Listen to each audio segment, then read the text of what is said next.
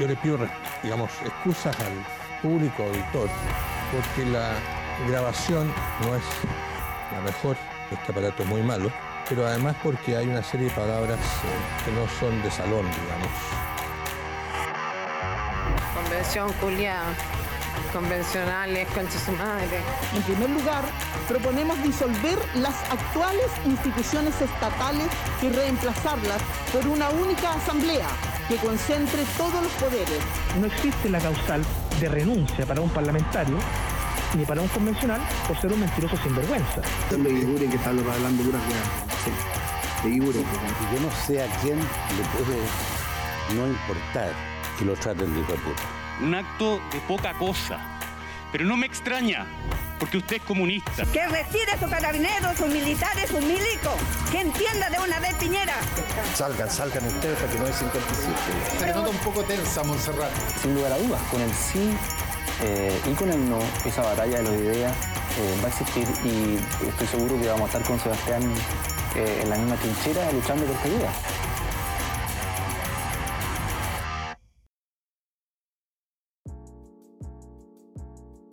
Bienvenidos a un nuevo episodio de Stakeholders, un podcast de política, políticas públicas y comunicación estratégica. En el episodio de hoy nos acompaña Francisco Pereira, fundador y CEO de Negociar. Francisco, bienvenido a Stakeholders. Muchas gracias Sebastián por la invitación, un gusto estar en tu podcast. Oye Francisco, bueno, a pesar de que el, el nombre de tu emprendimiento es bastante autoexplicativo, uno se puede preguntar cómo llegaste a esto y obviamente qué es lo que haces más en detalle en, negociar. A ver, cómo llegué a esto es una larga historia, una larga historia de vida. Yo fui concejal a los 23 años, fui concejal de San Bernardo, mi ciudad natal además. Fui concejal ahí durante dos periodos. El primer, el primer periodo salí arrastrado, como todo. Eh, como muchos constituyentes nuevos. eh, y bueno, ahí salía arrastrado una persona, a otros lo, arrastró el sistema. Eh, y la segunda elección fui elegido, reelegido con la primera mayoría eh, en mi comuna. Y, y, como asumí tan chico, tan joven este cargo, y yo tenía mucha vocación de servicio, lo que, lo que tenía que hacer para poder lograr cosas dentro de la municipalidad era negociar. O sea, yo nunca, a los mis 23 años, solo imagínate, Seba, que yo me sentaba al lado de mi pediatra, el doctor Zúñiga, doctor demócrata cristiano, fue mi pediatra desde chico. Y me llegué a sentar con él en el consejo municipal. Se sentaba al lado mío. Eh, para mí era muy emocionante. Entonces mi visión de, de, de, la política era llegar a acuerdos. No era pegarle a la alcaldesa. En esa época la alcaldesa no era de mi lado político. Y veía cómo de repente les le pegaban gratuitamente. No, yo mi, rol no era pegarle, no era atacarla, sino que llegar a acuerdos para lograr las mejores, las mejores eh, posibilidades para la gente que yo representaba, adultos mayores, eh, clubes deportivos. Yo trataba de negociar y llegar a acuerdos para eso. Entonces, desde pequeñito, desde chico, en, entendí que entendí que, que, llegar a acuerdos beneficia en general a ambas partes. Eh, así que así partí en la negociación.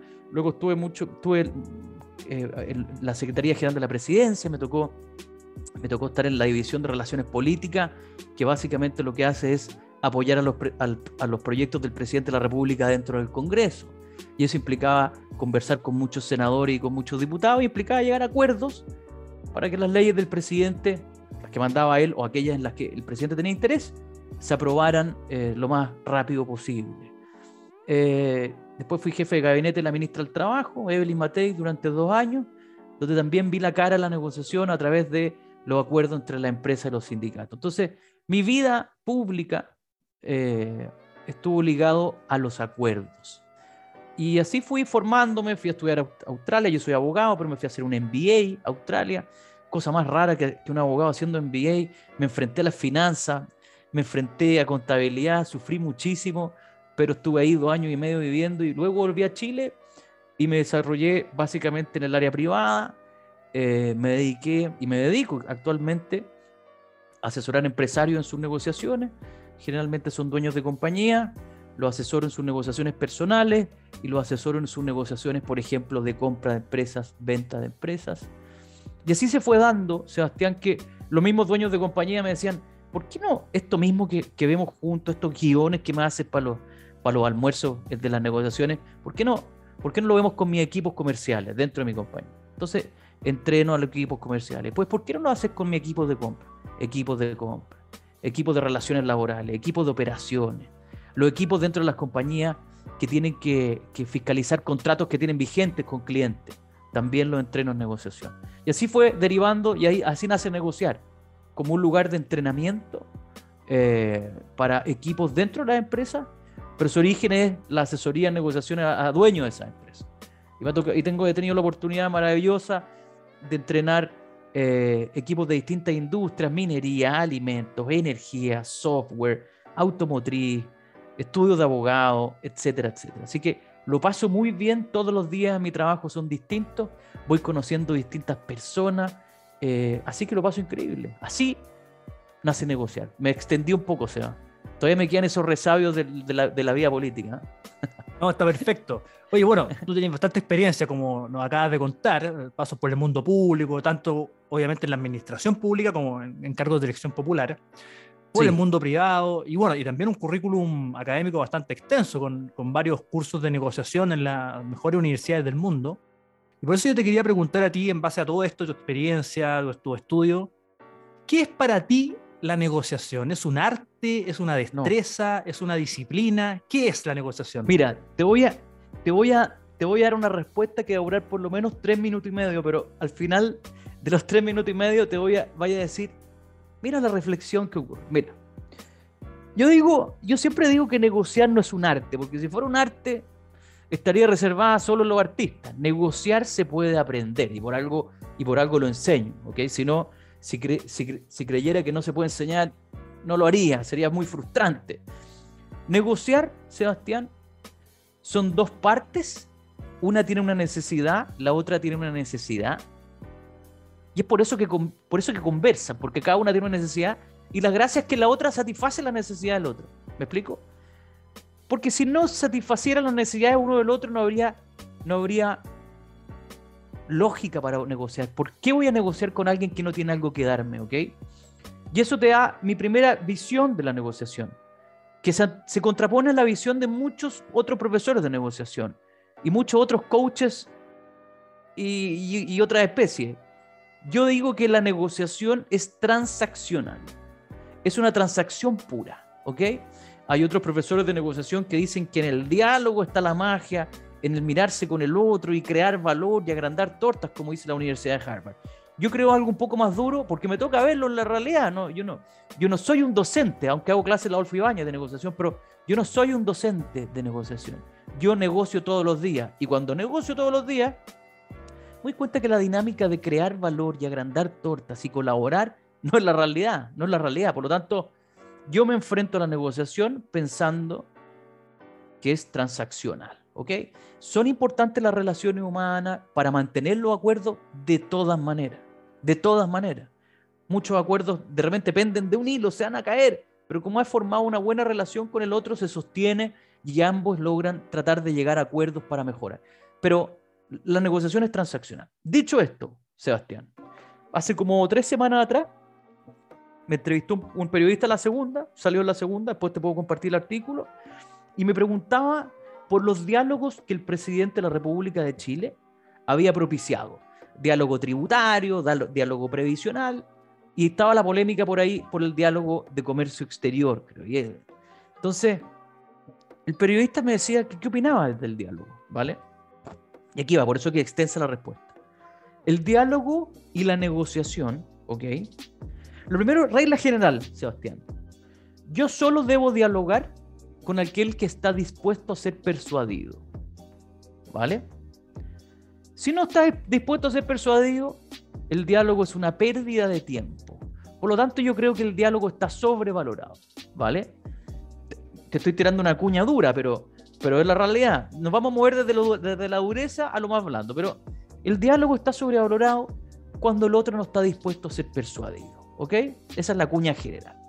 Pero ahora vamos al, a doble clic, doble clic. Las personas dialogan o negocian, ¿vale? Cuando dialogar o negociar les permite estar en un mejor lugar que el actual o les permite prever un futuro negativo.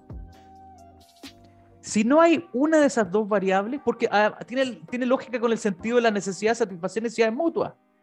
Si al dialogar con alguien que no te permite estar en un lugar mejor que el actual, o no te o no prevés o no prevé un escenario negativo en el futuro, esa persona no tiene ningún incentivo de dialogar.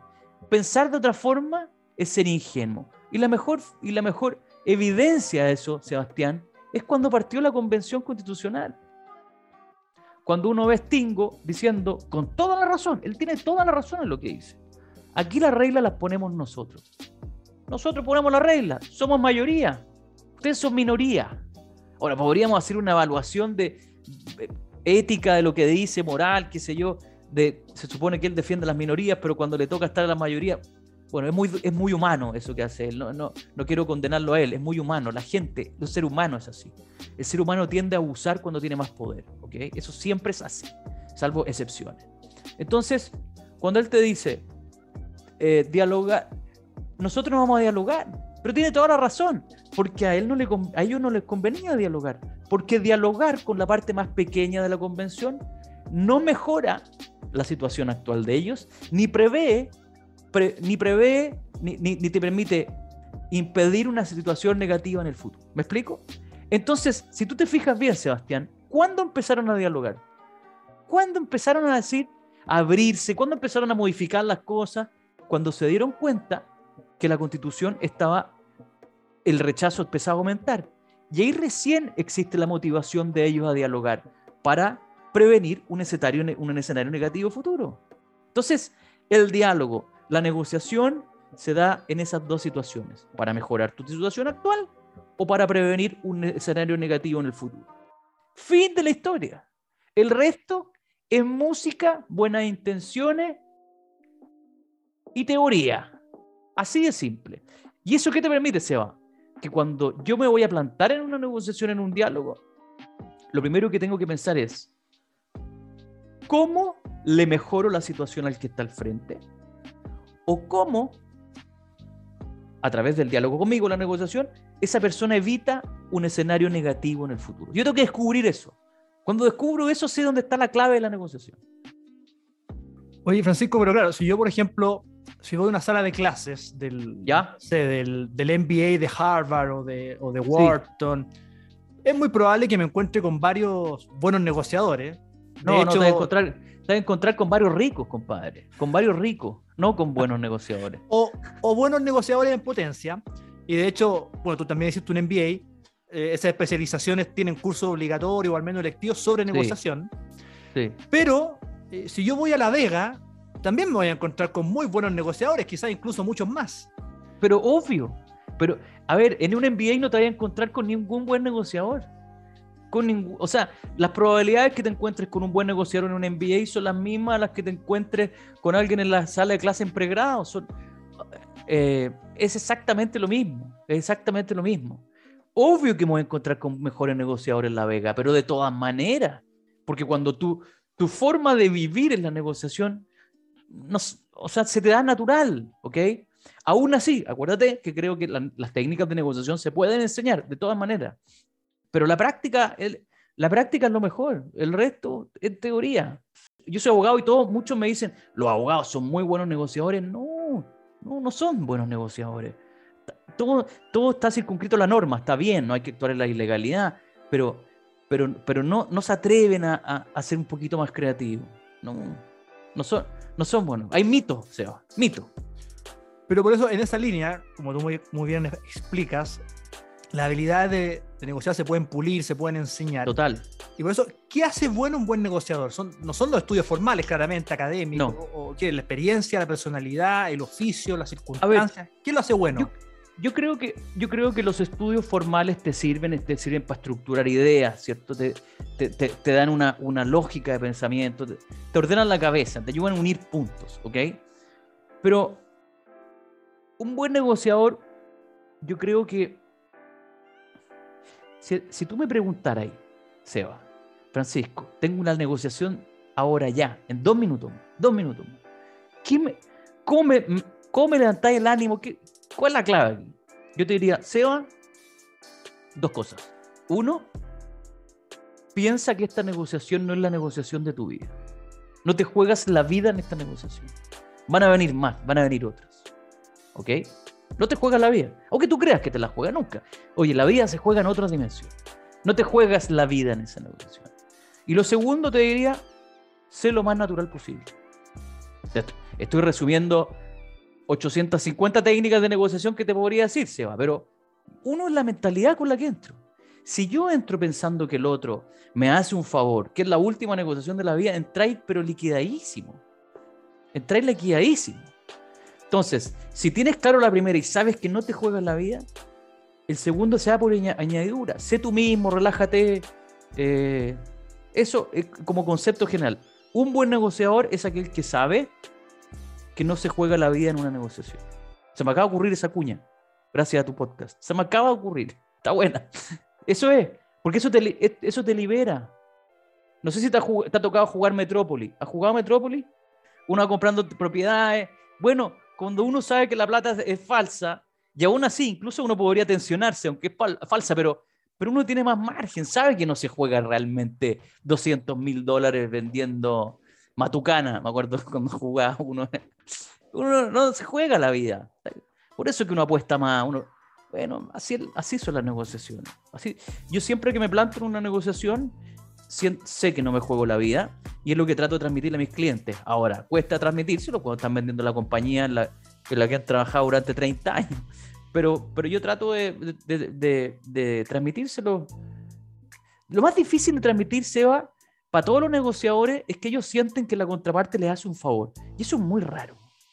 Eso es muy raro. Siempre las personas cuando están negociando con alguien, sienten que el otro le hace un favor. Están negociando un aumento de sueldo con el jefe, no, el, otro le está haciendo un favor. Están negociando con un cliente, mi cliente me está haciendo un favor estando sentado aquí. Con un proveedor me está haciendo un favor. Con un, alguien que va a comprar la compañía me está haciendo un favor. Con el sindicato me está haciendo un favor. El otro no te hace un favor. El otro quiere algo que tú tienes. O si no, no estaría ahí. Porque la gente negocia solamente en la medida que su situación actual mejora o que le permite impedir una situación negativa en el futuro. Listo. Fin del cuento.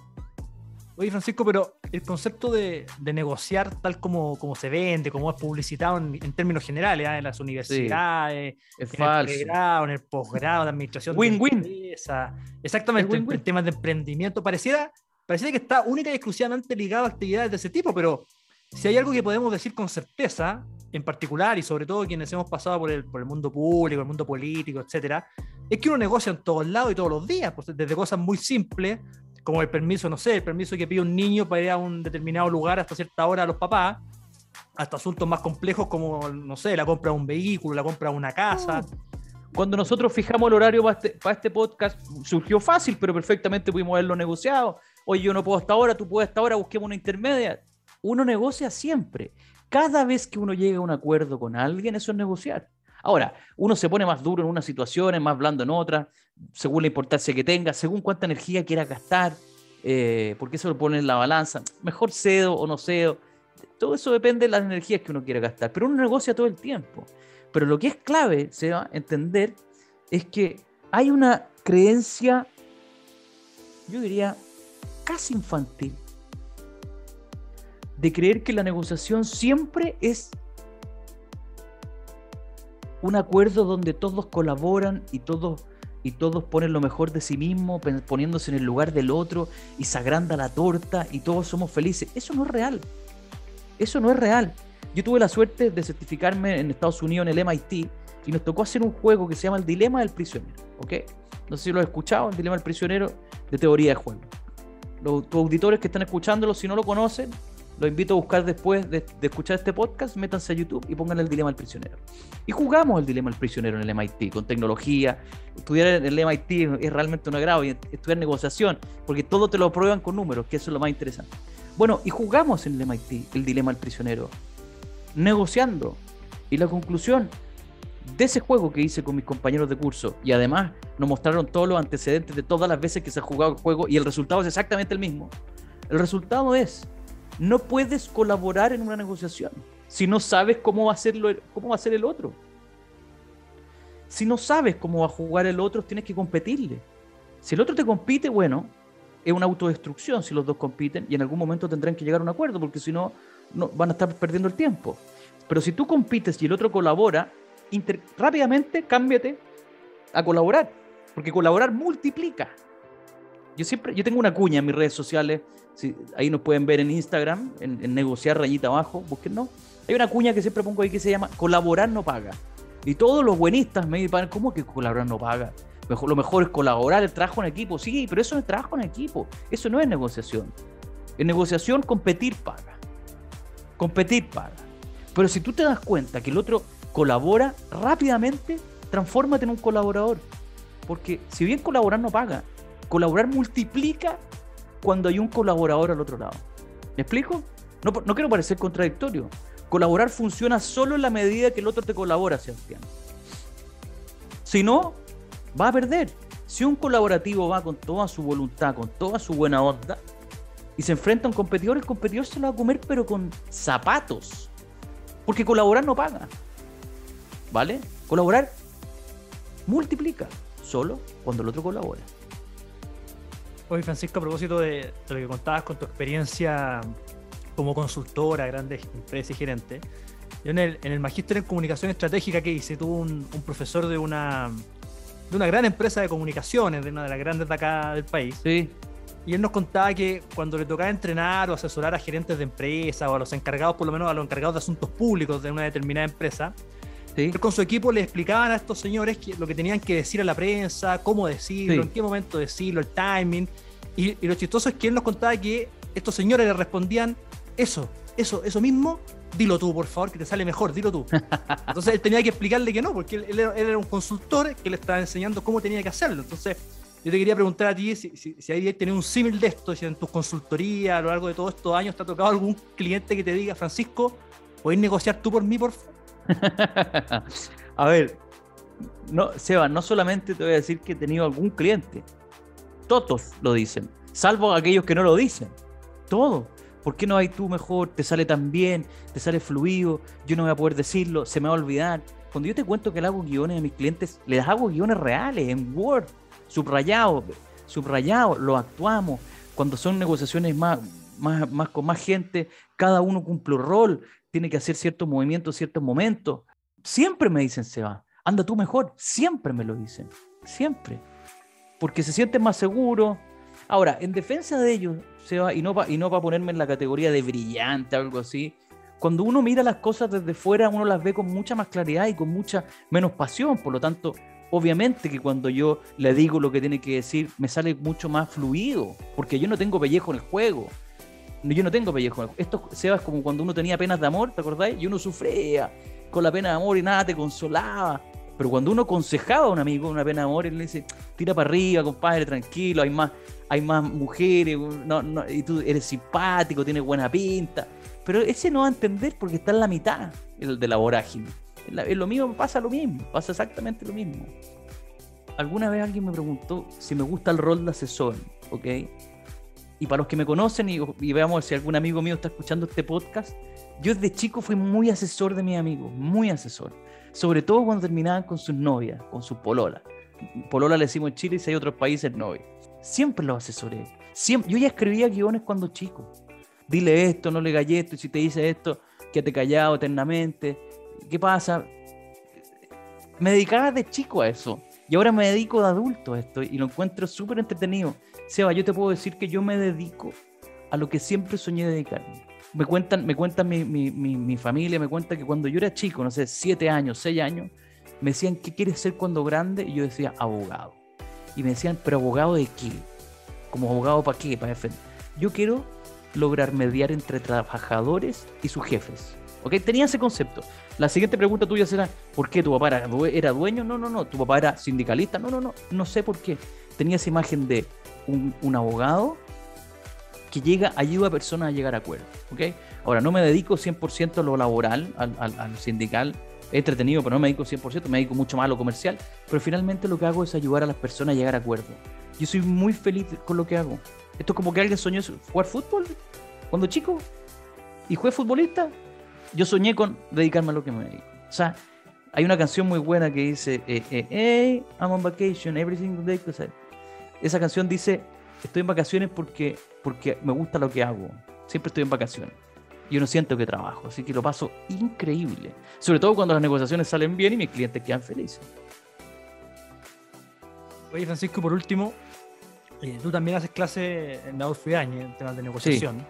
Sí. Cuéntanos un poco cómo ha sido todo tratar, mm. creo que el, intento de tratar de encapsular o comprimir toda tu experiencia de todos estos años y toda tu consultoría mm. en clases eh, para que los alumnos puedan entender algo que es súper complejo, porque al final del día, como tú muy bien has explicado durante, durante esta conversación, al final negociar no, no, es un arte porque, claro, cualquier persona lo puede desarrollar, pero que hay que meterle tiempo, hay que meterle hora a hombre, hay que desarrollarlo, hay que estudiarlo, hay que practicarlo. Entonces, ¿cómo ha sido hacer clases de negociación? A ver, Buena pregunta, buena pregunta. Yo en general tengo las clases estructuradas, tengo un esqueleto, ¿ok? Un esqueleto que tiene cierta lógica. Lo que te acabo de explicar, parto con lo que te acabo de explicar, la negociación, un intercambio entre personas libre y, que uno satisface la necesidad de otro. Ese, ese concepto, parto con ese concepto y después vas siguiendo otros conceptos, cómo persuadir a otros, cómo generar confianza, hay un montón de técnicas. Pero la gracia de las clases que hago en la Adolfo Ibáñez, o las que hago en hoteles cada un mes, o los cursos online que tengo en, negociar.cl y, qué sé yo, es que voy, voy sintiendo el ritmo de la clase. Siempre les digo a mis alumnos, esta clase de ustedes tengo una estructura, pero yo voy encauzando la clase según lo que van preguntando. La calidad de la clase es la calidad de las preguntas. Y siempre la llevo a lo que ellos viven. O sea, yo no puedo darle algo que es muy típico en las clases de negociación esos ejemplos de las guerras mundiales y que te, y, te, explican, les voy a enseñar el factor tiempo en la negociación. Empiezan, Estados Unidos arrendó un hotel durante tantos meses para darle una señal a... Esas, esas cosas no, no, son, no son reales. Entonces, todos mis ejemplos son cosas con las que viven ellos, todos. Yo sé a qué se dedica más o menos cada uno, le pregunto, ¿a qué te dedicas? Y voy con, y voy con, con, con, con el dato clave, con el dato real. Y como, y como entreno equipos de compras, Seba, y de equipos de venta, conozco las dos caras de la moneda. O sea, sé cómo piensa un equipo de compras porque lo entreno. Sé cómo piensan los equipos comerciales porque lo entreno. Sé cómo piensa un sindicato. Me ha tocado entrenarlo. Más entreno de empresas, pero sé cómo piensan las empresas porque las entreno. Entonces, no quiero decir que soy un mercenario, pero, pero estoy ahí, estoy, estoy ahí y la lógica es muy parecida. Entonces, no me es tan difícil bajar una clase de negociación al terreno porque negocio. Si me dedicara a ser profesor de negociación, eh, seguiría con los ejemplos del método Harvard y, las, y después los ejemplos de negociación de, Irak con... eso no. Mis clases son todas como... No te voy a decir que son improvisadas porque no es así, pero van a, es como, ¿cachai? Los stand-up show que van agarrando, tiene una estructura y van agarrando según lo que, lo que va pasando. Así mismo son mis clases. mi objetivo al final de cada clase, y creo que lo logro, es que, que los alumnos digan, aprendí, me fui con herramientas. Uno, lo pasé bien, que es importante, pero lo más importante para mí es que se vayan con herramientas, que se vayan con 30 herramientas en su cajita y que usen dos. Y las negociaciones les cambian totalmente. ¿Cómo voy a enseñar a negociar si no negocio? O sea, no tiene sentido. Francisco Pereira, fundador y CEO de Negociar. Gracias por habernos acompañado en Stakeholders. Muchas gracias, Sea, por la invitación. Un saludo a todos tus auditores y tus auditoras. Un abrazo.